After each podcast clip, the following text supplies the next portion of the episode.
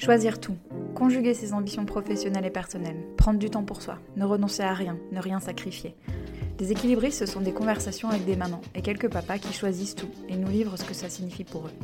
On n'est pas obligé de choisir entre son rôle de maman et une vie professionnelle épanouie. On peut vivre les deux, mais aussi intégrer tout le reste qui rend la vie riche.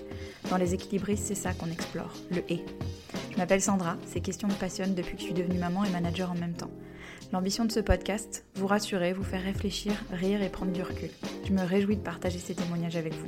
Merci de votre écoute. Mesdames et messieurs, chers équilibristes, ça y est. Vous écoutez le premier épisode des équilibristes mettant en lumière un papa.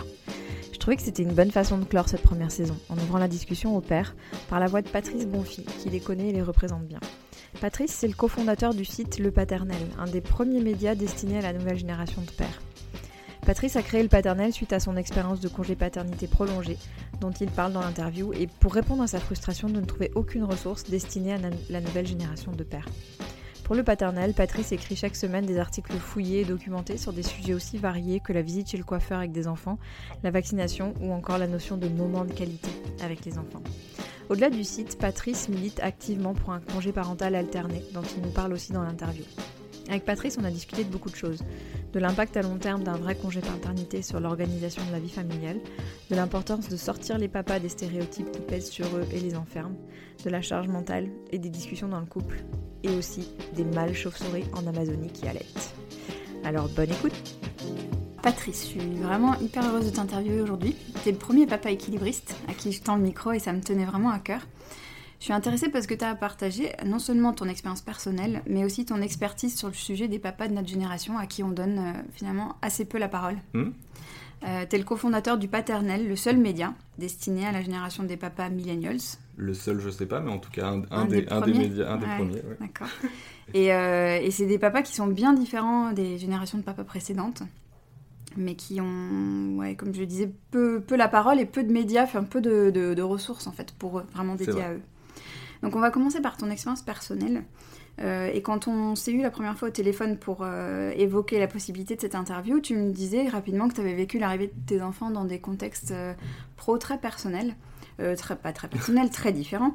Est-ce que tu peux déjà nous en dire un peu plus là-dessus? Tu as deux, petits de 4 et 2 ans, et ils sont arrivés à des moments où tu étais salarié, entrepreneur. Qu'est-ce que ça a changé? Oui, en général, enfin comment dire, globalement dans ma vie je suis entrepreneur, et, mais il se trouve que juste avant la naissance de mon premier enfant, j'ai vendu une société que j'avais créée et je suis devenu salarié de la boîte qui nous avait racheté. Mhm. Donc mon premier enfant, je l'ai accueilli dans un contexte où j'étais effectivement salarié. Euh, et donc j'ai pris, euh, je me suis réellement pas posé de questions particulières, j'ai pris les congés de paternité prévus pour les salariés. Mhm. J'ai pris trois jours à la naissance de l'enfant et puis quelques mois plus tard, j'ai pris 11 jours pour passer un, moment privilégié avec, euh, avec ma femme et le bébé. Quelques mois plus tard oui, ah c'est ma femme qui avait, qui avait choisi ça, qui se disait finalement au début euh, c'est galère mais, euh, mais j'ai pas besoin de toi, j'ai envie qu'on puisse passer un bon moment ensemble et j'ai envie que les choses se soient un peu installées. D'accord. Euh, avant de te faire rentrer dans la boucle finalement, ce qui est un peu, ce qui est un peu, ce qui est un peu surprenant en y repensant. Mhm. mais malgré tout, le fait d'avoir un, statut privilégié, parce que j'étais quand même dirigeant de la, de la structure que je continuais de gérer, ouais j'avais un, j'avais un certain, une certaine flexibilité de mon emploi du temps. D'accord. Donc je, dès le début, malgré tout, je rentrais tôt, enfin mm. tôt. À 19h, j'étais à la maison pour essayer de prendre le relais. Euh, et j'avais l'impression à ce moment-là que j'étais hyper impliqué. Quoi. Je, m'en, occupais quand même la nuit, je donnais des biberons dès que ça a été possible. Je me rappelle plus exactement à quel moment euh, l'allaitement est passé en mixte, mm. mais, euh, mais, dès que ça a été possible, je me suis impliqué sur le sujet. je donnais des rots, bref. Je, crois que j'étais. enfin, il me semblait à l'époque que j'étais assez impliqué. Mm. Euh, et quand ma femme a repris le travail, euh, elle travaille en finance. Mhm. Et elle, se, elle était convaincue, et je pense que c'est vrai, que si elle se retrouvait sur un planning où elle devait partir tous les jours à 18h30 pour aller récupérer ses enfants, mhm. euh, ça mettrait en danger sa progression dans, dans, dans, son secteur professionnel. Et moi, étant donné que j'avais une certaine flexibilité sur mon, sur mon agenda, mhm. j'ai accepté, entre guillemets, mais j'étais content de le faire, de m'occuper de, l'enfant à l'époque la plupart des soirs. Donc euh, moi, je, moi, je quittais le, travail à 18h30 et je m'occupais des enfants le soir. Ma femme nous rejoignait quelques fois, quelques soirs par semaine quand même, elle pouvait euh, participer à la soirée. Euh, tout ça pour dire que à ce moment-là, ce qui est surprenant, c'est que je me j'avais l'impression d'être un nouveau père, d'être euh, d'être euh, méga impliqué, d'être euh, au top du, du partage des tâches parentales et, du foyer. Et il y a le, cette BD sur la charge mentale qui était mm. sortie mm. juste avant la naissance de mon deuxième enfant. Qui a bien mis le bazar. et je me souviens qu'à l'époque j'étais choqué, je me sentais, je me sentais, un, je me sentais un peu agressé, je comprenais pas en fait. Je me mm-hmm. disais mais avec tout ce que je fais, on, continue à me dire qu'il faut que je fasse plus, etc. Et euh, je m'étais engagé à rester trois ans dans l'entreprise qui nous avait racheté. Et je suis donc parti au bout de trois ans parce que j'avais envie de créer, de, redevenir entrepreneur à temps plein. Mhm. Et j'étais à la naissance de mon deuxième enfant en définition de mon projet à suivre avec mon associé. Et donc ma femme m'a dit, bah, comme tu n'as pas encore d'engagement, de clients, etc., ce qu'on mhm. peut faire pour mon prochain congé maternité, c'est qu'on s'installe à la campagne pendant quelques mois et toi tu viens avec nous, mhm. et tu pourras travailler, etc., mais on sera dans un univers plus confort. Le premier était né en janvier en plus, donc euh, mhm. pas, le plus pratique, mais le deuxième est né fin avril, euh, début mai. Donc, euh, donc voilà, effectivement, on serait bien à la campagne pour profiter du printemps. J'ai trouvé l'idée excellente, mais j'avais pas vraiment anticiper ce que ça voulait dire d'être deux adultes avec un enfant de deux ans et un enfant de quelques semaines euh, tout seul dans une maison à la campagne. Mhm. Et je me suis retrouvé de fait en congé parental prolongé parce que la notion de bosser dans ces conditions était complètement euh, hors de propos. Euh, déjà dormir, manger, essayer, de, essayer de faire autre chose de temps en temps que, que s'occuper d'un bébé, c'était, c'était compliqué. Donc travailler, c'était hors de question. Et c'est à ce moment-là que j'ai finalement découvert cette notion de congé maternité, à, côté de laquelle j'étais complètement passé. Au moment du, congé maternité, du premier congé maternité de ma femme. Tu soupçonnais pas le quotidien de... Je soupçonnais pas l'intensité, je soupçonnais pas le poids mhm. euh, finalement de, cette période. Et, j'ai trouvé ça hyper surprenant parce que malgré tout j'avais été présent, j'avais été quasiment tout le temps avec elle, enfin tous les soirs au moins avec elle pendant cette période. Et pourtant, c'était une expérience totalement différente que d'être à 100% présent avec toute la famille, avec le bébé, euh, pendant, pendant des mois. Et on en parlait souvent avec ma femme, je lui racontais ce que je découvrais, elle me disait, moi je suis au courant, merci. et, et, euh, et, comme à l'époque j'écrivais des articles sur des idées de boîte, elle me dit, plutôt que d'écrire un article sur des idées de boîte, raconte ça sur Internet, parce que c'est un jour où, où j'avais eu quelqu'un au téléphone qui m'avait dit, comment se passe ton congé? Et ça m'avait énervé. Ah ouais, le ouais, ne serait-ce que le mot. Mais comment, mais comment, comment se passent tes vacances ouais. Mais comme je suis pas du tout en vacances, qu'est-ce qui, qu'est-ce, qui te prend? Et, euh, et, elle me dit, bah oui, mais ça c'est un truc que vivent toutes les femmes. Et euh, si tu pouvais toi le raconter, mm-hmm. étant donné que maintenant que tu l'as vécu, maintenant que tu m'en parles, euh, essaye d'en parler parce que, parce que ça serait intéressant d'avoir le témoignage d'un homme sur ce sujet. C'est clair. Et j'ai tenu parole en rentrant. J'ai écrit un article qui s'appelait 5 choses apprises en deux mois de congé paternité. Mm-hmm. Et la première chose, c'était que c'était pas des vacances. La deuxième chose, c'était qu'on pouvait, c'était pas du travail à distance. C'était inenvisageable. On peut réfléchir, on peut. Euh, c'est un, moment où on peut lire des livres même, mais par contre, on peut jamais se concentrer sur une longue période de temps sur du travail productif parce qu'on est disponible à 100% à tout moment mhm. euh, pour ce qui va se passer euh, avec le bébé. Donc c'est pas du travail à distance. C'est une période qui peut être aliénante parce qu'effectivement, on se coupe du monde et on a peur du retour d'une certaine façon et on a mhm. peur de la perception que le monde peut avoir de nous. Mhm. C'est une période qui est aussi extrêmement enrichissante, mhm. comme je le disais, parce qu'on on rentre dans un rythme très différent. On rentre dans un rythme lent, euh, à la fois intense et lent. Oui, c'est exactement ça. C'est quelque chose d'assez de, euh, psychologiquement, je trouve, marquant et utile pour se poser, pour, pour se projeter dans la suite. Et, euh, le, mon cinquième point, c'était du coup à l'époque déjà assez spontanément euh, que j'aimerais bien que le congé paternité prolongé soit obligatoire. À mhm. l'époque, c'était mon idée. Euh, parce que moi, j'avais eu la chance, du fait de mon contexte mhm. très particulier, de pouvoir vivre ce moment. et je le souhaitais finalement à un maximum d'hommes de, pouvoir le vivre, à un maximum de couples de pouvoir le, vivre à deux. Mhm. et donc je me disais, bah, ça serait quand même sympa de, de le rendre obligatoire, enfin en tout cas de, le faire progresser. Et donc je publie cet article un vendredi après-midi sur mon Facebook euh, tranquillement. J'avais sur mes articles sur des idées de boîte, j'avais 30, 30 visiteurs et j'étais content. Et là, énorme, euh, énorme carton dans le week-end, des, milliers de visites, des centaines de commentaires et surtout des, dizaines, voire des centaines de messages directs ah qui m'étaient adressés de la part d'hommes qui me disaient merci parce que ça résonne par rapport à ce que j'ai vécu ou ça me débloque par rapport à des choses que j'avais envie de faire et mhm. que, et que j'osais pas vraiment exprimer. Ah, ok. C'est-à-dire la volonté de, de prendre ce temps-là ou de, la, volonté de, s'impliquer comme de, s'impliquer dans ce moment de manière plus forte mhm. que, euh, que ce que nous permet le, le congé paternité standard. Quoi. Ouais. Donc toi, tu as, as, comme révélé un, une espèce de, de gisement de, volonté de s'impliquer et tout, qui est pas du tout aujourd'hui, euh, qui a n'y a pas de, manière de s'exprimer en fait. Exactement. Et là où je disais tout à l'heure, avant je me considérais comme un père exceptionnel, un nouveau père, j'ai découvert qu'en réalité même le terme de nouveau père était, était pas pertinent dans la mesure où quand on, quand on creuse les études qui sont faites auprès des jeunes parents et des jeunes pères d'aujourd'hui, on s'aperçoit que les gens qui veulent s'impliquer jusqu'à égalité, qui veulent réellement euh, équilibrer mhm. leur, leur, vie, leur vie personnelle et leur vie, leur vie avec les enfants et leur vie professionnelle, euh, sont une majorité aujourd'hui. C'est plus la minorité qu'on pouvait qualifier de nouveaux pères parce qu'ils ont un comportement différent de la majorité. Et c'est pour ça qu'on a choisi. Alors, c'est pour ça que moi je, préfère aujourd'hui parler de nouvelle génération de pères, mhm. de nouvelle génération de parents.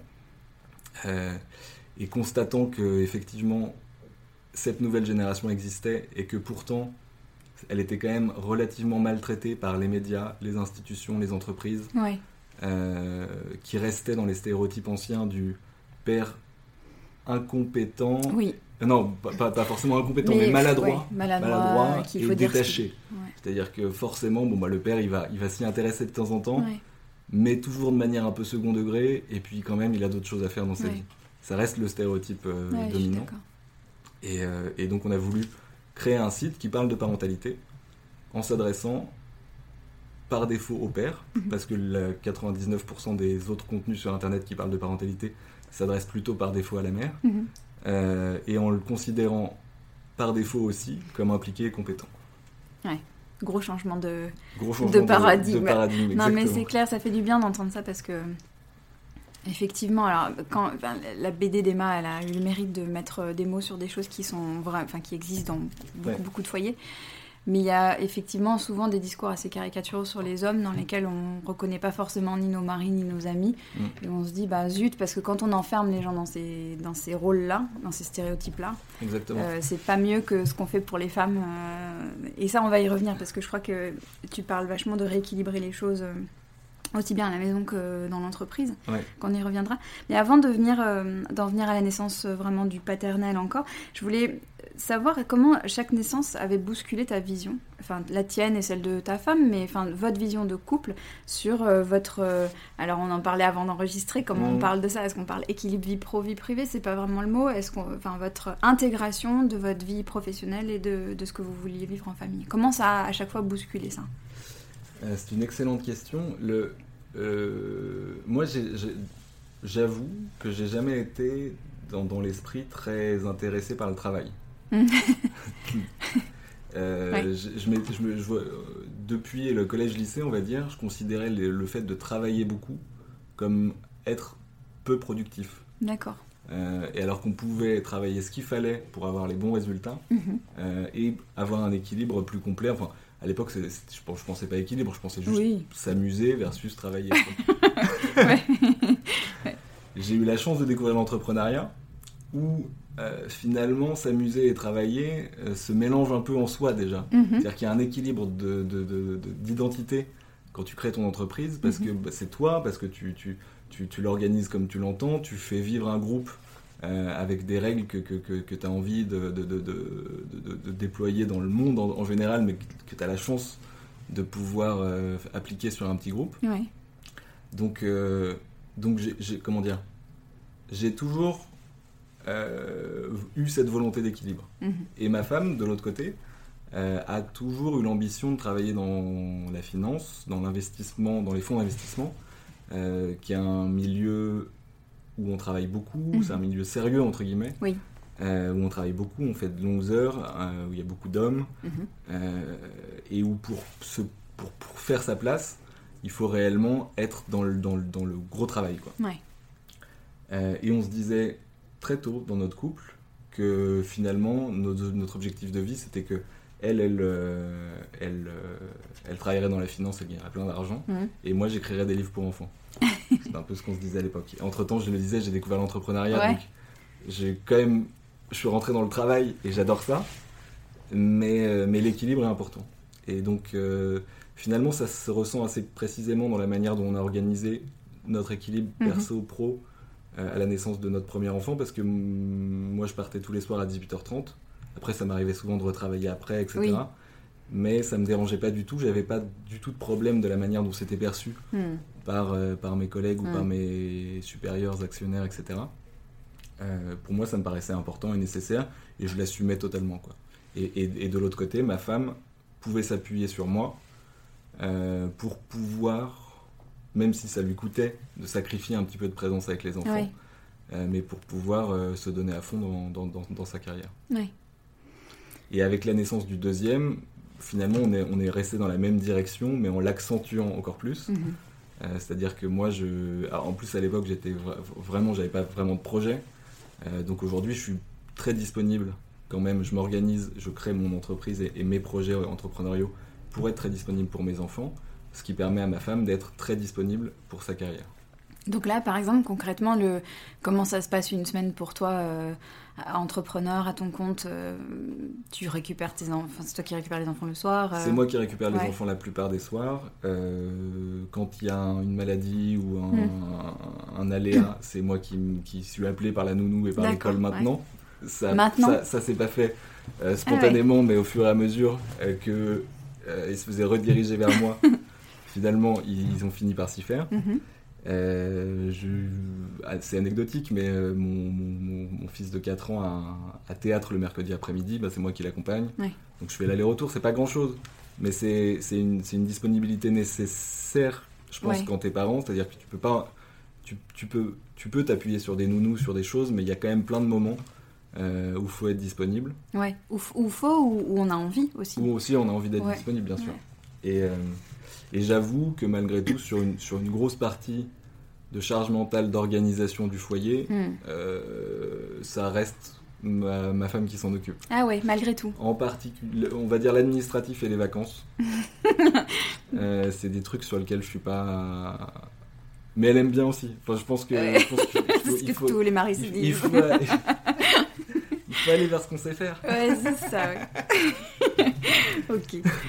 Je voulais qu'on revienne un peu au paternel. Euh, tu as commencé un peu à expliquer pourquoi tu l'avais créé, dans mm. quelles euh, circonstances, et je voulais que tu nous en dises un peu plus, et aussi comprendre ce que toi t'y trouvais à titre personnel dans ce projet-là. Bah donc effectivement, avec cet article, on a constaté avec mon associé qu'il y avait un, creux euh, dans le marché sur le, les contenus qui s'adressaient aux hommes. Mm-hmm. Il y a même une étude qui, qui de, de, Google sur des hommes de la, des pères de la génération Y partout dans le monde euh, qui dit que 70% regrettent qu'il manque de contenu qui s'adresse à eux sur Internet, carrément. Quoi. Ah ouais, 60, c'est énorme. Tu leur poses la question, ils regrettent qu'il manque de contenu qui s'adresse à eux sur Internet. Et c'est vrai qu'aujourd'hui, quand tu es père impliqué, bah, tu te poses des questions. Mhm. Euh, donc tu tapes dans Google, mhm. et qu'est-ce qui se passe? Tu tombes sur des sites qui s'adressent à des mères. Mhm. Donc c'est il y a un décalage. Toi, ça, ça te maintient dans une sorte de rôle secondaire parce que tu t'es posé la question, tu es allé chercher, donc psychologiquement tu es impliqué. Mhm. Et, le message que te renvoie Internet, parce qu'Internet n'est pas tout jeune, hein, et les contenus aujourd'hui ont jusqu'à 15-20 ans, mhm. euh, c'est que ça reste un rôle de mère quand même, euh, de se poser les questions que tu t'es posées. Donc on s'est dit, bah, on va créer un site avec des contenus approfondis, euh, complets, qui du coup vont remonter progressivement sur les moteurs de recherche, sur les diverses euh, questions que se, peuvent se poser les parents en général et les pères en particulier. Mhm. Euh, et, donc on a créé le paternel avec aujourd'hui un article par semaine approfondi, on va dire. Avec le, c'est pas un, c'est pas un site d'opinion. Euh, j'ai pas envie de raconter ma vie du tout. Mhm. le but, c'est de, prendre des thématiques et d'essayer d'aller voir ce que racontent les experts, ce que raconte la science, ce que racontent diverses études, pour essayer de composer, on va dire, un, panorama mhm. sur le sujet. Quoi. Ah, c'est vrai qu'ils sont toujours fouillés, hein, les articles que vous. Donc ça, demande pas mal de boulot. Ça, ça, implique une mm. production, une, récurrence de production mm. euh, assez limitée. Mais ça fonctionne dans le, par rapport à cet objectif de, référencement parce que effectivement, euh, sur des thématiques comme les couches, comme aller chez le coiffeur avec les enfants, comme euh, des choses comme ça, et eh ben on fait aujourd'hui partie des premiers résultats. D'accord. Et, le but c'est. Euh, Attends, vous faites partie, c'est-à-dire un papa qui va chercher. N'importe qui. Un, un, Ben ouais, c'est ça. Alors quand tu dis des premiers résultats, tu mets, tu, tapes aller chez le coiffeur avec les enfants et t'es dans les premiers référencements? ah, c'est marrant. Je savais pas qu'on pourrait qu'on pouvait se poser la question d'aller chez le coiffeur avec les enfants quand après ça dans Google. c'est marrant. Pourquoi bah, c'est quoi les gros enjeux C'est une grosse question. Ah bon? Pourquoi? Bah, Tu regardes ton enfant, tu te dis il a les cheveux bizarres et à quel, à quel moment est-ce qu'on va lui coiffer oui, À quel moment est-ce qu'on va le coiffer? Et en plus c'est intéressant. Oui, vrai, et en plus c'est intéressant parce que dans différentes cultures, hmm. il y a des approches différentes. Euh, on en parle dans l'article, je vous invite à le visiter. Il faut juste taper aller chez le coiffeur avec ses enfants sur Google, peut-être le paternel pour être sûr. Mais euh, les Chinois euh, coupent les cheveux de leurs enfants à je sais plus quel âge. Ah oui, d'accord, il y a tout un truc. Il y, a des rituels autour de ça. D'accord. Autour des cheveux, euh, dans différentes cultures. Et puis après, j'ai interviewé mon coiffeur. qui, qui, nous a donné, c'est parce que ça se passe hyper bien avec mes enfants chez mon coiffeur, et il nous a donné ses tips pour, pour que ça se passe bien et, et, comment organiser une visite chez le coiffeur. D'accord.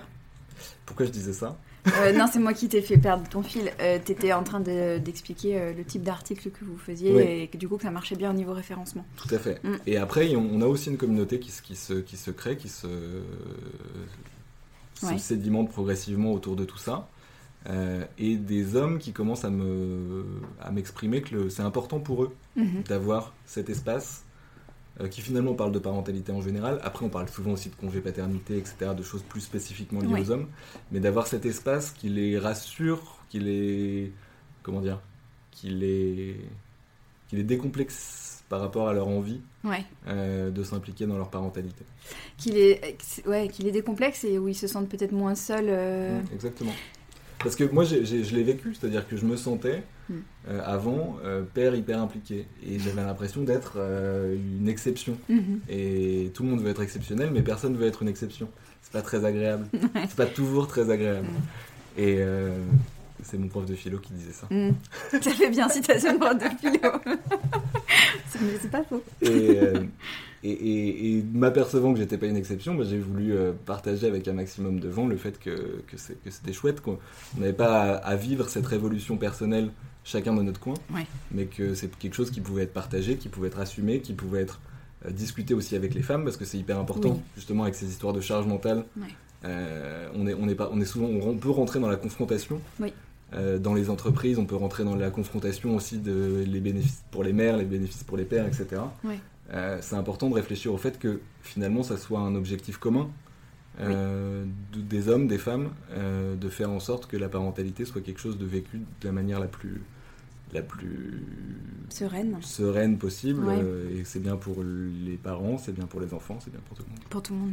Et alors et du coup ce que j'en tire personnellement, bah déjà il y a un côté fun, c'est que quand je me pose des questions sur tel ou tel sujet par rapport à mes enfants, le fait de faire des recherches réellement approfondies sur le sujet, et ben ça devient mon travail. Donc déjà, c'est du temps gagné. Euh, et puis j'apprends plein de choses. Et il y, a une cohérence entre mon implication personnelle et mon implication professionnelle. Parce que euh, je me sens aligné, justement. Je fais, je fais pas la même chose du tout. Euh, et, comme tout le monde, je, je suis souvent soulagé d'être au travail versus euh, tout, le temps tout, le temps à la maison parce que c'est très difficile. J'admire les nounous. Ah, c'est clair, des instituts de maternelle. Ouais, clairement. Mais euh, mais mais il y a quand même une, cohérence entre mes, entre mes deux activités, mes, deux, mes deux vies, mes deux, enfin, de ma vie. Quoi. Ça fait écho vraiment avec, euh, avec ta, ta vie. Et c'est quoi les sujets qui intéressent le plus les papas qui viennent sur, sur ton site Enfin d'ailleurs, c'est peut-être il y a peut-être pas que des papas qui viennent sur ton site. Il n'y a pas du tout que des papas qui viennent sur le site. Euh, on est à 60% de femmes. Ah ouais. Euh, et 40% d'hommes. Et plus l'audience augmente, plus c'est des femmes.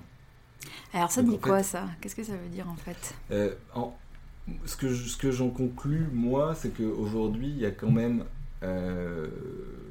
plus de facilité pour une femme à partager, s'intéresser, mhm. exprimer publiquement son intérêt pour les sujets de parentalité. les hommes, c'est quelque chose de vécu de, plus de manière plus intime. Mhm. Et donc, même si j'ai une communauté qui s'élargit de plus en plus d'hommes qui suivent nos contenus régulièrement, etc., c'est pas eux qui sont les plus diffuseurs. Et ça se diffuse plus naturellement dans les communautés féminines, on va dire. D'accord. Aujourd'hui. Et à mon avis, c'est ça, vient exactement du, euh, du diagnostic qu'on a fait qui nous a poussé à lancer le paternel. C'est que les hommes veulent s'y mettre, mais ils n'assument pas encore complètement l'impact que ça peut avoir sur l'image que les autres ont d'eux. Et qu'est-ce qui pourrait les aider à assumer alors justement? C'est des, des, enfin, des, initiatives comme la tienne, c'est euh, leurs femmes qui les valoriseraient dans leur rôle aussi, peut-être? Je sais, enfin, je, je, je brainstorm toute seule. Euh, bah, il y, a énormément de solutions. Il y a effectivement de la réflexion dans le couple qui, est, absolument nécessaire. Parce que si tu ne réfléchis pas, ce qui nous est arrivé euh, au premier, enfin on a un peu réfléchi après mhm. sur l'organisation de la journée, mais si tu réfléchis pas à l'accueil de l'enfant, tu fais quoi? Tu fais le truc standard. Il n'y a aucune raison de se poser des questions, et encore moins quand tu viens d'être parent. C'est pas le moment où tu, tu révolutionnes l'organisation du monde, c'est le moment où tu essayes de survivre euh, et de faire survivre. Mm. Donc, euh, donc l'idée est pas de. C'est pas à ce moment-là euh, que, tu, que tu peux changer les choses. Donc, anticiper. Anticiper, envisager le congé parental du père, parce que on, a, on, est, on est très actif sur la promotion d'un allongement du congé paternité et d'une évolution en général des congés liés à la naissance d'un enfant. Mais, euh, mais avant ça, il y, y a, des outils qui existent aujourd'hui et qui en réalité peuvent être des bons investissements pour les couples et pour les pères, euh, alors qu'on les voit comme des coûts. Et, et on pense. C'est un peu, un peu compliqué de penser aux bénéfices à moyen et long terme mm. d'un congé. On a écrit un article sur le sujet. Oui, je l'avais vu, mais je suis en train de me demander, parce que c'est une question que je voulais te poser après, mais elle tombe bien là, c'est que c'est tu vois, on se dit toujours c'est c'est compliqué pour un parent, alors on parle souvent des mères, mais de partir à 18h euh, parce que ça casse les pieds de tout le monde, euh, il faut arrêter les réunions, euh, elle n'est pas dispo, machin. Mais finalement, est-ce que c'est... Alors, il y a deux côtés. Soit les papas qui partent à 18h, c'est des héros. Alors ça, c'est hyper énervant quand t'es mère, parce que c'est... Oh, ah c'est génial, il s'occupe de son enfant, et toi, c'est ce que tu fais tout le temps, et personne t'applaudit. C'est vrai, c'est vrai qu'on est, on est, on est, quand même valorisé, d'une certaine façon, dans ce rôle de père impliqué. Et en même temps, il y a aussi ce côté. Euh, enfin, je sais pas, peut-être que ça, ça, existe, ce côté euh, où c'est compliqué d'assumer. Et pour une mère, ça paraît. C'est une donnée, enfin, c'est un fait que la mère, elle va lever le pied. D'ailleurs, c'est même pire que ça, c'est qu'on prend les décisions à la place de la mère. À partir mm. du moment où un enfant tout de suite, on a ce biais de se dire. Euh, dans, elle, elle, veut plus faire de déplacement, euh, elle va partir à telle heure, etc. Sans lui demander. Donc euh, c'est pas terrible, mais c'est peut-être encore, enfin c'est peut-être encore compliqué pour les hommes aussi de dire, ben, en fait, moi je veux m'impliquer plus et que l'entreprise l'accepte. Passer le premier temps de, ah c'est génial, il s'occupe de ses enfants. Aujourd'hui, il y a largement une double injustice en fait liée à la parentalité, c'est que les femmes, quand elles deviennent mères, comme tu le disais, mm. on les case euh, dans, la catégorie euh, n'a plus d'ambition, plus très impliqué professionnellement. Et les hommes, quand ils deviennent pères, bah, ça change rien. Mm. Euh, alors que bon, bah, souvent, leur femme travaille aussi, leur femme peut avoir de l'ambition. Et de toute façon, il faut s'organiser. Si on n'a si, si pas la possibilité de réfléchir et de s'organiser pour, réinventer son emploi du temps, mm-hmm. on se retrouve en difficulté. Et, et, cette, et cette, double injustice, elle a été exprimée elle, peut être subie comme quelque chose de, lourd pour certains hommes. J'ai eu un témoignage d'un père qui me disait, moi dans mon entreprise, il y a quand même une vraie mixité, un vrai, euh, une vraie égalité, une, certaine égalité homme-femme.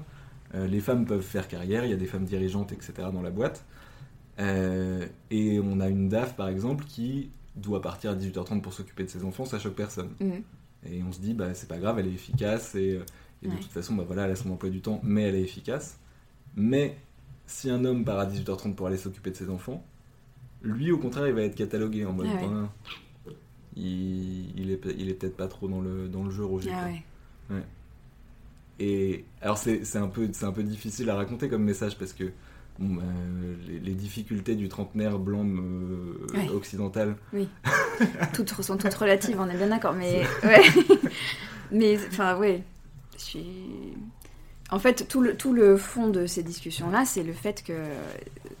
Enfin, tout le fond de ton propos et un peu déséquilibriste aussi, c'est l'histoire des couples à double carrière. Cette expression, elle ne veut plus rien dire parce que mm. finalement, tous les couples aujourd'hui, enfin, grande majorité des couples aujourd'hui. J'ai trouvé une stat comme quoi 80% des jeunes parents étaient biactifs aujourd'hui. Ouais, voilà. Donc c'est voilà, c'est 80% des, des, couples.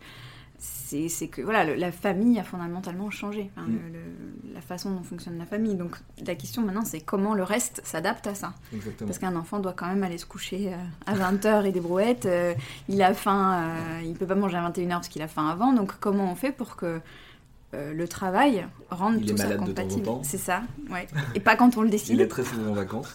oui, il est très souvent en vacances. Et puis, euh, il peut pas se débrouiller tout seul avant un certain âge. donc, euh, donc, ouais, moi, ça, je m'interroge beaucoup là-dessus aussi sur, euh, sur, ce que, sur ce que les entreprises devraient faire. Parce que tu parles souvent de la flexibilité comme étant la clé, toi, de ton équilibre. Euh, je, pense qu'elle est la clé de l'équilibre de beaucoup de gens. Et voilà, la question, c'est un peu, un peu vaste, mais qu'est-ce que tu penses que les entreprises pourraient faire pour s'adapter à cette donne-là? Alors, avant, avant d'aller sur les entreprises, je pense que la flexibilité au niveau personnel et, dans le couple, elle, elle, peut se penser aussi, parce que euh, je t'ai raconté notre, notre organisation à nous aujourd'hui, mais c'est pas une organisation qui est, qui est, figée dans le temps. Mhm. C'est-à-dire que potentiellement, euh, tel ou tel projet sur lequel je suis en train de travailler va à un moment donné me demander plus d'investissement, des déplacements, etc., etc. Et on pourra euh, ajuster. Donc il, faut aussi penser la flexibilité comme quelque chose de, de, variable dans le temps. Le, fait qu'aujourd'hui je sois, sois moi flexible pour être disponible pour mes enfants, mhm ne veut pas dire qu'on va rester dans ce modèle euh, ad vitam aeternam et qu'on va pas s'adapter aux opportunités qui vont se présenter à, l'un ou l'autre dans le couple. Mhm. Et, cette notion d'adaptation aux opportunités, je pense qu'elle est clé et, elle, se joue, elle se joue sur les premiers mois de l'enfant. Ça qui est assez surprenant. C'est que la, flexibilité long terme du couple se joue dans les premiers mois de l'enfant et c'est mm. une des raisons pour lesquelles moi je recommande fortement de prendre un mois, deux mois de congé de parental mhm. euh, du père à la naissance parce que ça change tout dans la capacité à long terme à, dire bah, ok bah, maintenant c'est moi qui suis à 80% sur la famille euh, et toi tu passes à 20% parce que tu dois être à, 80% sur le travail euh, et vice versa. Ouais.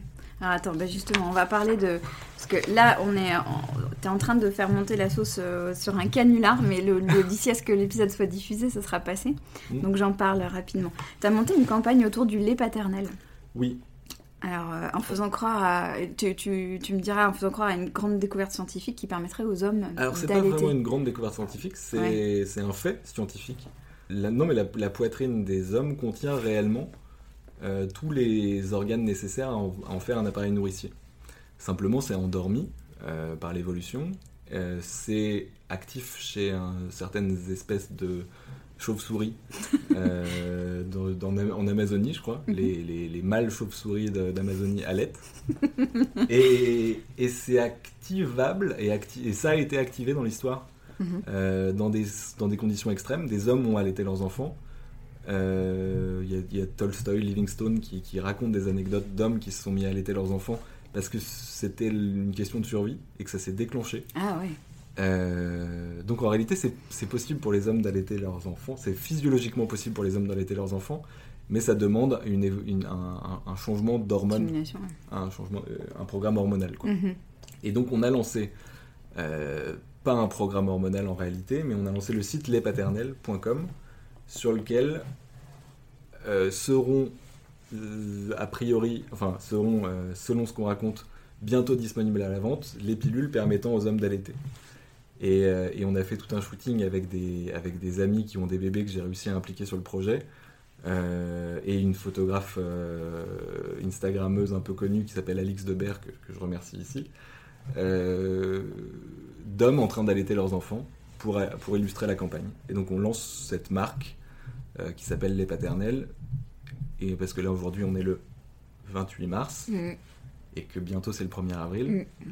et que le 1er avril on va dévoiler qu'en réalité non, même si c'est physiologiquement possible, euh, on recommande pas nécessairement aux hommes de prendre des hormones pour, euh, pour se mettre à allaiter leurs enfants. Mhm. Euh, ils peuvent pas non plus accoucher, ils peuvent pas non plus porter des bébés dans leur ventre. Par contre, ils peuvent faire vraiment tout le reste. Mhm. Et c'est ça qui est important. Et ils peuvent faire vraiment tout le reste, mais pour leur permettre de s'impliquer réellement dans ce tout le reste, le congé parental, le congé d'accueil de l'enfant est clé. Et donc, on va rediriger vers notre tribune sur le sujet qui est notre, notre proposition avec Tristan Champion qui est un papa qui a, qui a une expérience de, de, deux congés paternité encore plus, import, enfin, encore plus euh, radicalement, différente de la mienne parce que lui, il a vécu un premier congé paternité en France et un deuxième congé paternité en Norvège de 5 mois du coup, tout seul à la maison pendant 5 mois. Euh, et on a écrit ensemble une tribune sur la manière dont on recommande de faire évoluer les congés d'accueil de l'enfant. Tu veux peut-être que je te détaille bah cette ouais, ouais, elle est, elle est intéressante parce qu'il y a un truc dont je voudrais qu'on parle après. Elle est hyper importante ta tribune, vas-y. Euh, oui, parce que finalement, on parle, avant de parler de l'entreprise, on peut, on peut aussi réfléchir à ce que peut faire l'État, euh, ce qu'on peut faire collectivement. Et on s'est attaché avec Tristan à réfléchir globalement à ce que ça voulait dire accueillir un enfant et comment faire en sorte que non seulement bien sûr euh, la santé de la femme et de l'enfant soit, la, soit garantie, soit, la, mhm. soit la plus garantie possible, mais aussi comment faire en sorte que le partage des tâches à long terme euh, soit installé dans les couples. Et donc on n'a quasiment pas touché au, au, congé maternité, simplement on l'a découpé en congé pré-accouchement, congé de naissance et congé euh, d'accueil de l'enfant. Mhm ça, reste la, même durée globale, mais le congé de naissance dure 15 jours et peut être prolongé sur avis médical. Mhm. S'il y a une naissance compliquée pour l'enfant ou pour la mère, euh, ce congé de naissance-là peut être prolongé. Et ce qui est intéressant de, diviser ce congé de naissance, c'est que du coup, l'existence du congé de naissance fait qu'il y a un congé aidant euh, qui est parallèle à ce congé de naissance, qui est obligatoire pour l'entreprise, donc pour le père s'il y a un père, mhm. mais que la mère peut même attribuer à n'importe qui parce qu'il n'y a pas forcément toujours un père dans l'équation, mhm. et on sait que c'est pas très bon, c'est moins bon pour une femme d'être seule à la maison, surtout s'il y a des difficultés euh, avec un bébé. Donc, euh, et puis il y a des situations de famille où on ne peut pas forcément expliquer pourquoi c'est un tel qui devrait, qui devrait rester, etc. Et donc on voudra créer ce congé aidant qui permettrait à la femme d'attribuer à la personne de son choix, s'il n'y a pas de père disponible, euh, la possibilité et l'obligation pour l'employeur de la personne en question euh, de, de, rester euh, le temps qu'il faut mhm. avec elle, le temps qu'il faut selon le médecin. 15 mhm. euh, jours minimum, mais prolongeable sur avis médical. Donc ça, c'est le premier point, cette notion de congé aidant qui nous paraît importante. et ensuite, finalement, le congé aidant, ça devient 15 jours de congé paternité obligatoire dans le, dans le cas standard, de congé de naissance obligatoire, ce qui nous paraît intéressant aussi parce que aujourd'hui, les 3 jours de congé de naissance sont obligatoires. Ça veut dire quoi obligatoire? Ça veut pas dire que tu es obligé d'aller t'occuper de ton enfant, ça veut dire que l'employeur se retrouve dans l'illégalité s'il ne te les donne pas. Euh, alors que le congé paternité actuel de 11 jours, consécutif, bizarre, euh, on ne comprend pas pourquoi c'est 11 jours consécutifs, mais bon, mm. très bien, mm. euh, n'est pas obligatoire dans le sens où, normalement, si tu le demandes, tu es obligé de l'avoir. mais il faut le demander. Mais il faut le demander. Mm et l'entreprise qui te l'explique pas ou qui envie de te mettre un petit peu la pression en, douce. Ou ça se fait pas, ou personne ne l'a fait avant toi. ça va pas, non, qu'est-ce que tu racontes euh, Ça existe encore. Ça existe encore. Euh, donc cette notion d'obligation, je crois que c'est vraiment pas du tout, c'est une liberté accordée aux hommes de le prendre, c'est une garantie. Euh, j'ai vu une tribune où ils ont utilisé le terme de congé garanti et c'est ça que je trouve intéressant. Mhm. versus parler d'obligatoire qui tout de suite peut, mhm. stresser les gens. En tout cas, c'est un congé garanti de 15 jours, mhm. du coup, pour le père. Et ensuite, on recommanderait 8 semaines de congé parental de congé euh, d'accueil d'enfant que peut prendre le père euh, et rémunéré à 100%, mhm. mais qu'il ne pourrait prendre qu'une fois que la mère aurait repris le travail. Et on, propose ce congé parental alterné. Euh, parce que moi j'ai vécu un congé parental à deux, c'est génial, mais c'est un luxe on mm. va dire, au niveau, euh, au niveau étatique, de financer mm-hmm. euh, cette disponibilité de deux parents pendant deux, pendant deux mois.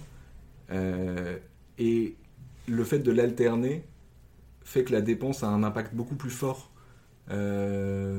sur le changement des mentalités et sur le partage des tâches dans le couple. Mm-hmm. Parce que quand on sait que dans deux mois, on va se retrouver tout seul à la maison avec, pendant deux mois avec l'enfant, il y a de grandes chances que pendant les deux premiers mois, on soit quand même un peu plus attentif à, l'organisation des choses. Il y a, ça, transforme, euh, je pense, la, mentalité du, père nécessairement, de se dire waouh. Enfin, après, celui-là serait pas obligatoire. Euh, et donc, probablement que dans un premier temps aussi, moins de personnes le prendraient. Donc, il y aurait. Euh, les deux mois en plus, ce serait pas obligatoire, d'accord, ok. Mais, mais, mais pour, ouais, je trouve que. Donc à, l'oral, c'est peut-être un peu compliqué à lire, mais encore une fois. Il faut aller voir ta tribune. Elle est sur le site euh, www.lepaternel.com. Mais euh, non, mais c'est hyper intéressant parce que tu le présentes vraiment comme une solution à la, aussi à la charge mentale qui se qui s'attrape chez la mère euh, dans les premières semaines du bébé, où c'est elle qui se met à prendre les rendez-vous, qui sait quel lait il faut acheter, qui sait que tel truc il faut éviter parce que voilà. Enfin, toutes les. Toutes, les, petites questions, des milliards de petites questions. Ouais euh, que tu te poses en permanence, si tu te retrouves jamais en situation de les avoir à décider toi-même, tu, ne comprends même pas qu'elles existent en fait. Et puis tu te retrouves sans arrêt à demander, ce qui est frustrant pour la mère et mm. frustrant pour le père, parce que ce rôle toujours de et, second. Oui, et, du coup, l'efficacité demande la to-do list et l'exécution. quoi. Exactement. Et, cette to-do list et l'exécution, elle, elle renforce, elle résout pas du tout le, la charge mentale. Et en plus, j'aime bien ce que tu racontes aussi parce que tu parles de, enfin, dans ta tribune, je crois, ou je sais plus quel article, tu, tu dis ça nivelle ce que tu appelles le risque de parentalité perçu par les entreprises. Et je trouve ça hyper, enfin, je, trouve que cette expression elle est hyper juste parce que effectivement, quand euh, certaines entreprises, quand elles embauchent une femme, elles se, bah, il y a toujours cette espèce de d'épée de Damoclès de, elle risque, tiens, à 20 et quelques, 30 et quelques, elle risque de tomber enceinte, euh, voilà. Et bien là, c'est pareil. En fait, qu'ils embauchent un homme ou une femme, le risque, entre guillemets, est le même. Et a priori, ils pourront pas arrêter d'embaucher des vingtenaires, trentenaires. Non. Euh, parce que sinon, enfin, après, c'est très bien d'embaucher des seniors aussi, mais, euh, mais c'est intéressant, j'imagine. je, suis convaincu que c'est nécessaire pour les entreprises de recruter des jeunes, entre guillemets, à potentiel euh, et de les faire progresser dans l'entreprise. Donc, le fait qu'il y ait plus de questions à se poser sur c'est un homme ou c'est une femme est bon pour les hommes, pour les femmes et même pour les entreprises parce que finalement ça les ouvre aussi à des profils plus variés et euh, il y a des chances qu'ils prennent, des, prennent des meilleures décisions de recrutement en réalité. Absolument, ça me fait penser à. Je, lis beaucoup en ce moment sur tout ce qui est biais, euh, mm. biais cognitifs, etc. Et, effectivement, là, c'est une façon d'agir aussi sur les biais cognitifs associés aux femmes. De dire, euh, oh mon Dieu, elle va tomber enceinte. Oh mon Dieu, il va avoir un enfant, il va partir de moi, comment est-ce qu'on va s'organiser? Et, en plus, au-delà du recrutement, ça, ça va alléger enfin, comment dire, rendre plus naturel le fait mm. que de temps en temps quelqu'un doit partir quelques mois. Et, on, et, on, doit pouvoir s'organiser en tant qu'entreprise pour ça. Mm. Et en réalité, une entreprise qui n'est pas capable de s'organiser pour qu'un de ses collaborateurs parte quelques mois, elle, elle, elle, elle, est pas non plus capable de grossir, elle n'est pas non plus capable de, mm. de s'organiser pour récupérer d'un seul coup un gros contrat. Enfin, il y a plein de choses qui font que c'est bon pour l'entreprise en réalité. Euh, de s'adapter aussi à la flexibilité, d'être aussi finalement dans cette flexibilité. Oui, absolument. Surtout que la plupart du temps, finalement, c'est très peu impactant. Enfin, aucune entreprise n'a fait, oui, n'a fait faillite à cause d'un congé mat. Mais, euh, mais c'est encore une fois de l'ordre du réflexe, quoi. Comme, si, enfin, je pense qu'il n'y a même pas de réflexion derrière. c'est vraiment juste un réflexe de. Euh, c'est de l'intuition, euh, c'est de la mauvaise intuition, c'est du biais, quoi. Ouais, du biais cognitif, exactement. Et il y a des questions que je pose aux mamans que j'interviewe et que je voulais te poser aussi parce que ça m'intéresse de savoir comment ça se passe dans la tête d'un homme en parlant de biais justement. Il y a deux sujets qui sont, euh, qui sont pour moi au cœur aussi de, de ce qu'est avoir une vie, euh, on peut appeler ça équilibrée, ou en tout cas la vie riche qu'on veut avoir, où on peut exprimer toutes les facettes de qui on est. Alors il y a la question du temps pour soi. Mhm. qui est pour euh, souvent pour les femmes et pour les mamans en particulier compliqué parce que c'est un peu la variable d'ajustement c'est euh, les enfants le boulot euh, peut-être le conjoint s'il reste un peu de temps. Et alors s'il reste encore un peu de temps ben, du sport et voir les copines. Et j'ai l'impression que c'est plus facile pour les hommes de prendre du temps pour eux.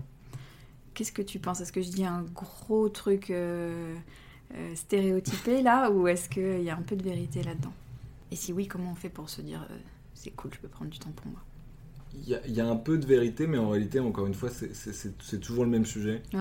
Euh, de la flexibilité et de la disponibilité mentale et de la discussion dans le couple, tout simplement. C'est-à-dire s'assurer euh, chacun que l'autre euh, puisse avoir du temps pour soi, mhm. ce qui est souvent la charge mentale de la femme aussi. Mhm. Et je m'aperçois que le temps pour moi, aujourd'hui, est géré peut-être par ma, ah par ma femme. Mais tu en prends. J'en prends. Mais d'une certaine façon, elle en prend aussi. Ouais. Mais elle est un petit peu responsable de, notre équilibre émotionnel, j'avoue, mhm. peut-être. Mhm. Que, effectivement, ça, doit être un échange, mais effectivement, il faut que ça, il faut que ça soit. C'est un effort, mais des deux parties. Mhm. Euh, de s'assurer que, au-delà du, du, fait de bien travailler, bien s'occuper des enfants, euh, bien assurer toutes les tâches, on est aussi une une ouverture vers d'autres choses, mm. un, jogging qu'on est allé faire, etc. Mm. Euh, on est allé voir des potes, etc. Mm-hmm. Euh, j'y arrive assez bien parce que je suis assez bien drivé, je crois. D'accord. Et lié à ça aussi, il y a un, un, sujet. Moi, j'ai l'impression qu'à partir du moment où une femme devient mère, euh, on lui elle sort son enfant et on lui, on lui verse un, un saut de culpabilité maternelle euh, dessus, dont elle s'imprègne ou pas. Il y a des différents degrés d'atteinte. Mais euh, ça, pareil, j'ai l'impression que c'est un truc que les hommes culpabilisent beaucoup moins quand Ah non, ça, on n'a pas du tout. Alors, alors vas-y, dis-nous comment on fait. Alors, je, bah, je sais, en fait, c'est-à-dire que c'est une question de, de pression autour. C'est une question de regard, c'est-à-dire que, comme tu le disais tout à l'heure, nous, quand on s'occupe d'un enfant, quand on est dans la rue en train de correctement s'occuper d'un enfant, les gens nous regardent avec amour, quoi. Euh, et quand on se foire un peu, les gens nous regardent en mode c'est normal. Euh, donc on est, on est, alors que alors que pour les femmes, j'imagine que quand on s'occupe correctement d'un enfant dans la rue, ben, on a un regard tout à fait froid, normal. Mm. Et quand on, a un enfant qui roule par terre, etc., on a des regards euh, haineux. Oui. jugeants. Jugeants. Alors pour un homme, c'est c'est juste le, la vision des autres. Quand on s'en occupe bien, on est une star. Mm-hmm. Quand on s'en occupe, quand on a des moments où, on va dire de perception externe, on a l'air d'être pas le meilleur parent du monde, c'est pas grave. Quoi. Donc c'est une question de jugement des autres. Donc forcément, le regard des autres crée cette culpabilité. Et nous, on l'a pas, au contraire. Aujourd'hui, on peut en profiter. Ça va changer, j'imagine, parce qu'au fur et à mesure, ça va devenir de plus naturel, de plus en plus naturel que les hommes s'occupent des enfants. Hmm. Euh, bah, les, ce regard de waouh, il s'occupe de ses enfants va, va, va disparaître. Mais aujourd'hui, j'ai écrit un article, excuse-moi, je. Mais euh, euh, des études démontrent que les hommes qui s'occupent des enfants sont attractifs. Ah, mais oui. Ah peut-être pas sexuellement, mais en tout cas, il y a une séduction de l'homme qui s'occupe d'un enfant. Les, hommes, les, pères, les hommes qui s'occupent des enfants sont sexy. Et il y a des différentes études qui, qui le démontrent. D'ailleurs, il y a plein de pubs en ce moment pour les machines à laver et tout. Ils mettent que des, que des papas qui. Euh, Mais dans ces pubs, donc d'une certaine façon c'est bien, dans ces pubs, j'ai l'impression quand même que le, la manière dont les hommes font ça, c'est toujours au second degré. C'est vrai, ouais, t'as raison. Je cuisine, mais parce que hop, je me mets de la farine sur le nez, nanani nanana. Ouais toujours en mode blague. Euh, c'est pas vraiment mon rôle, je le fais, euh, je dépanne ta mère. Regardez, je fais la vaisselle. ouais. Et il y a un article sur un, site que je citerai pas, un gros site sur la parentalité, mais qui est cet article est vieux, tu vois, donc euh, bon, qui, qui dit à un moment, littéralement, certains pères particulièrement impliqués, dits papa poule, vont jusqu'à réaliser des tâches ménagères devant leurs enfants, comme faire la vaisselle. Mais vieux de quand? Genre, il a 5 ans Il doit avoir 5-10 ans, tu vois. Mais c'est écrit sur Internet, quoi. Waouh. Ouais. Ça aide Il y, a encore un peu de travail. Et, et, en réalité, je, je, après, certaines personnes remettent en question ça, mais ma conviction à moi, c'est que le, une grosse part de la, du travail est déjà fait à l'intérieur des hommes. Mhm. Euh, mais si toutes les, tous les signaux externes les remettent dans le stéréotype, bah, naturellement, ils, vont y revenir. Quoi. Ouais. Ouais, c'est exactement ça. C'est pour ça qu'il est chouette ton combat, parce que tu cherches à casser les stéréotypes autour des pères et on parle beaucoup des stéréotypes autour des femmes. À, les faire évoluer, parce que les stéréotypes c'est utile, hein. il, faut, il faut comprendre notre environnement et être capable de réagir rapidement à, qui j'ai en face de moi. Mais, mais quand, ils, quand ils sont plus adaptés mhm. à la réalité de ce que veulent les gens, de ce que vivent les gens, mhm. euh, bah, là ça crée des. c'est peut-être une des une des causes de tous ces burn-out, etc. Je pense. De, décrochage par rapport au travail. on ne sait plus trop où se trouver mhm. parce que les cases dans lesquelles on se met soi-même et les autres nous-mêmes, mhm. nous mettent, euh, on s'y sent pas bien. Mhm. Parce, qu'elles sont, parce que le monde a changé et que nos, nos grilles de lecture ont pas encore, euh, se sont pas encore adaptées. Ouais, c'est vrai. Je vais. Euh, les équilibristes, ça t'évoque quoi? Le mot? Moi, je m'imagine toujours quelqu'un sur un, sur un fil, quand mm. tu me dis les équilibristes, plusieurs du coup. Mm. Mais la, la, vie est un, est un exercice d'équilibrisme, je mm. crois, de, de depuis, de, depuis très jeune. Déjà, prendre à marcher. Mm-hmm. Mais, euh, mais équilibrer les, les, l'équilibrisme social, c'est justement comprendre qu'il y a des injonctions variées, il y a des attentes différentes d'un ami, d'un parent, d'un grand-parent, d'un instituteur, d'un employeur.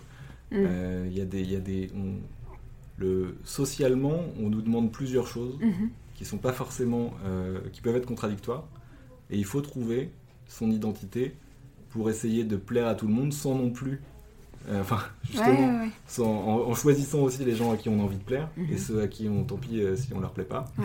Euh, donc ah, pour moi c'est ça l'équilibrisme, hmm. euh, c'est réussir à gérer euh, son envie de s'occuper des autres, son envie de s'occuper de soi et les injonctions contradictoires ou pas que nous renvoient nos différents groupes sociaux. Ah, c'est joli. Et pour terminer, une question que j'aime bien poser aussi aux mamans, mais à tout le monde, c'est de quoi tu es fière? De quoi je suis fier Mm. Bah là, tout de suite, je suis fier de ma campagne lait paternelle parce qu'elle prend bien. et je suis assez content et, j'avais peur qu'elle soit, qu'elle choque parce que d'une certaine façon, je voulais choquer, mais en même temps, je voulais pas antagoniser. Ouais. Euh, je voulais pas que ça soit contre-productif parce que, que ça polarise les gens euh, dans, dans, leur, dans leurs idées. Et j'ai l'impression que grâce au visuel de ces hommes qui s'occupent de leurs enfants, finalement, il y a une grande bienveillance par rapport à la campagne et à mm. l'idée même si les gens se disent, bah, c'est quand même bizarre, euh, j'ai l'impression qu'on va dans la bonne direction. Alors après, quand ça va être relayé plus largement, je ne sais pas exactement ce qui va se passer. Mais pour l'instant, il y a, y, a, y a, de la diffusion, il y a de l'intérêt et il y a de la bienveillance. Et donc, euh, donc je suis assez fier tout de suite de ça. Mhm. Après, je suis, je suis, bien sûr extrêmement fier de, de mes enfants, je suis extrêmement fier de ma femme, je suis extrêmement fier de... C'est bien, ok.